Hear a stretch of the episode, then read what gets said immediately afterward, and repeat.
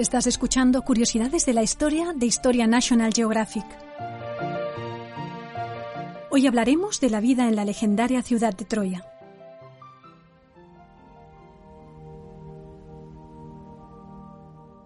Desde que Henrik Schliemann emprendió en 1870 sus célebres excavaciones en la colina de Isarlik, en Turquía, el estudio de las ruinas de Troya ha estado siempre mediatizado por una especie de síndrome de la Ilíada, esto es, por el empeño en encontrar las huellas exactas de lo que relató Homero en su gran poema épico. Durante mucho tiempo esto condujo al error de pensar que Troya era una ciudad griega, y fueron muchos los arqueólogos que se esforzaron por relacionarla con las culturas del Egeo, con las que sin duda mantuvo contactos comerciales. Sin embargo, las más recientes investigaciones han demostrado que Troya estaba mucho más vinculada con Asia Menor, y en particular con los hititas el gran imperio que surgió en el interior de la península de Anatolia entre los siglos XVIII y XII a.C. Así lo probó el hallazgo de Atusa, la capital hitita, entre los documentos del archivo imperial de un documento conocido como Tratado de Alaxandu, un pacto de vasallaje suscrito entre un soberano de Bilusa llamado Alaxandu y el rey hitita Muwatalli II en el año 1290 a.C. Bilusa parece ser el nombre hitita de Troya, lo que explica que los griegos le llamaran también Ilión, de donde procede precisamente el título de la Ilíada. La guerra de Troya se convertía así en un conflicto entre las ciudades griegas y una fortaleza hitita. La escarpada Troya de la Ilíada se alzaba sobre el abrupto espolón que forma la colina de Isarlik, una meseta de piedra caliza de 37 metros de altura, con una superficie de unos 150 por 200 metros, situada a 6 kilómetros al este de la costa del mar Egeo, y 4,5 kilómetros al sur del estrecho de los Dardanelos. Los arqueólogos han constatado que en el yacimiento se superponen hasta nueve ciudades de distintas épocas que abarcan los restos de más de 3.000 años de historia continuada. El estrato denominado Troya VI, datado aproximadamente entre los años 1700 y 1180 a.C., es uno de los candidatos a ser considerado como el escenario de los acontecimientos relatados en la Ilíada.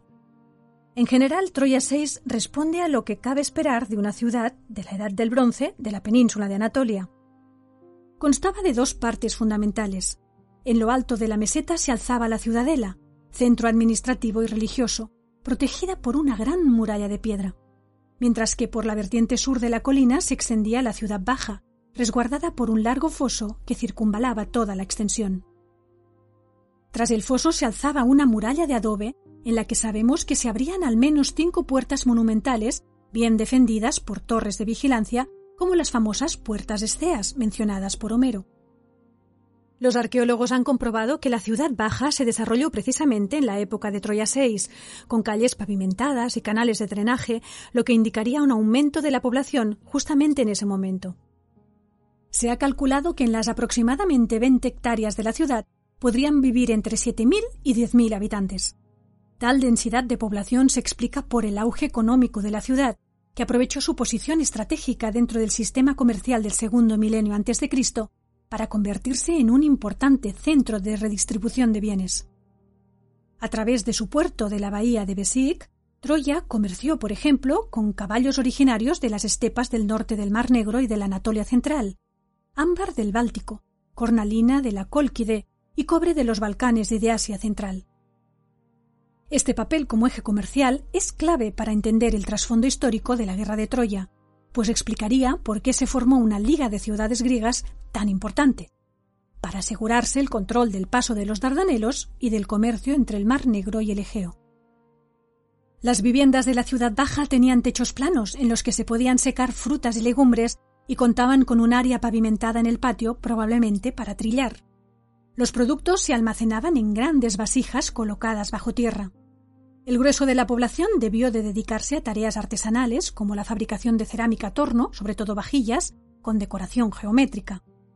La gran presencia de útiles para hilar y tejer, como pesos de telar, indica que los textiles troyanos, de lana y lino principalmente, tuvieron que ser muy apreciados por los comerciantes. Los troyanos también fabricaron el valioso tinte púrpura que se obtiene de la concha marina llamada murex y que servía para teñir los tejidos, las pieles curtidas y los objetos de hueso o marfil. También había numerosos talleres dedicados a la metalurgia en los que se fabricaban objetos de bronce, hierro, plata y oro. Parte de la población se dedicaba a la agricultura y el pastoreo, que constituirían las principales fuentes de alimento, seguidas de la pesca y la recolección de moluscos. Además, en el yacimiento se han encontrado inmensas cantidades de huesos de caballo. El segundo milenio antes de Cristo es la edad de oro de los carros de combate tirados por caballos, y parece que los troyanos se especializaron en la doma de caballos salvajes para su posterior uso militar, especialmente por el ejército hitita.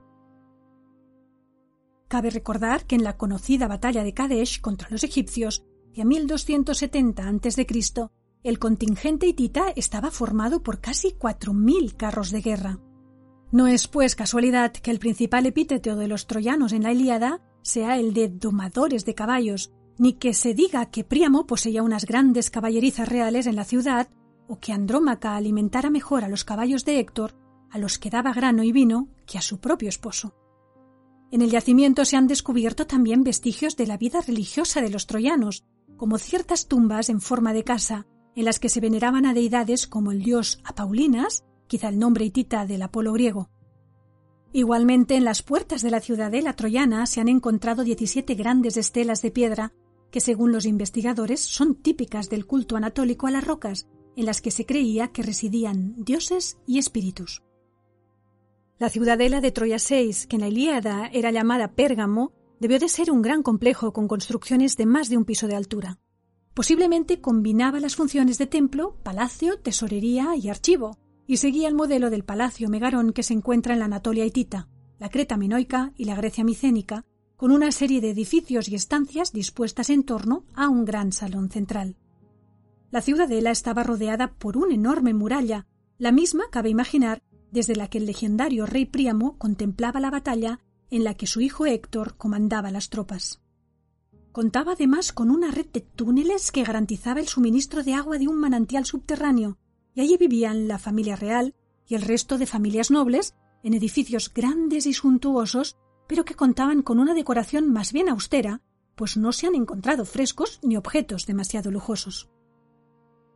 La aristocracia practicaba la poligamia, como Príamo, quien según la Ilíada tuvo cincuenta hijos y doce hijas de distintas mujeres, si bien su primera esposa, Écuba, era la que ostentaba el rango de reina.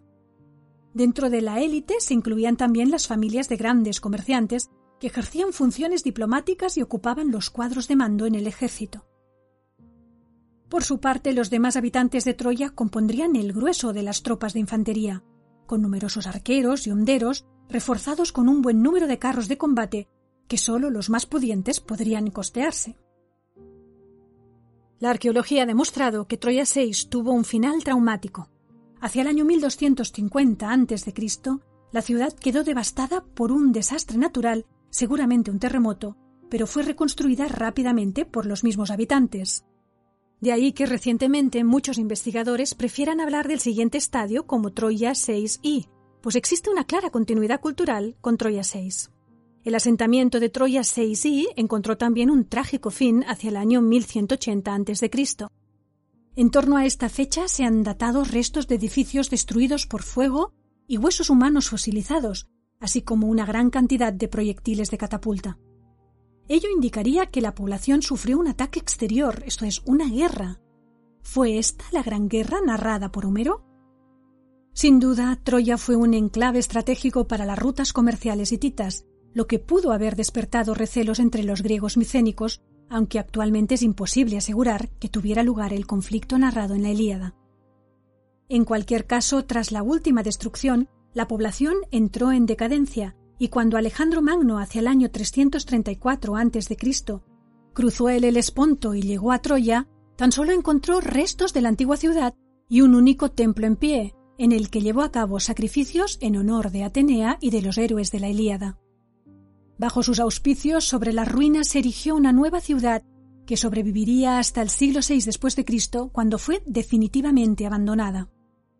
Con la llegada del Imperio turco, la colina donde una vez estuvo Troya pasó a llamarse Isarlik, el lugar de la fortaleza. Pero dado que había muchas otras colinas parecidas y todo estaba cubierto de vegetación, la ubicación exacta de la ciudadela troyana cayó en el olvido hasta que Henrik Schillmann la sacó de nuevo a la luz.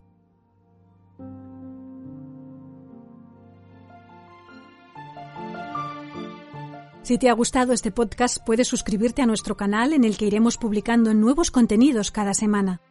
Además, recuerda que también puedes suscribirte a la revista Historia National Geographic, tanto en formato digital como en papel, a través de la web historiang.com barra suscripción.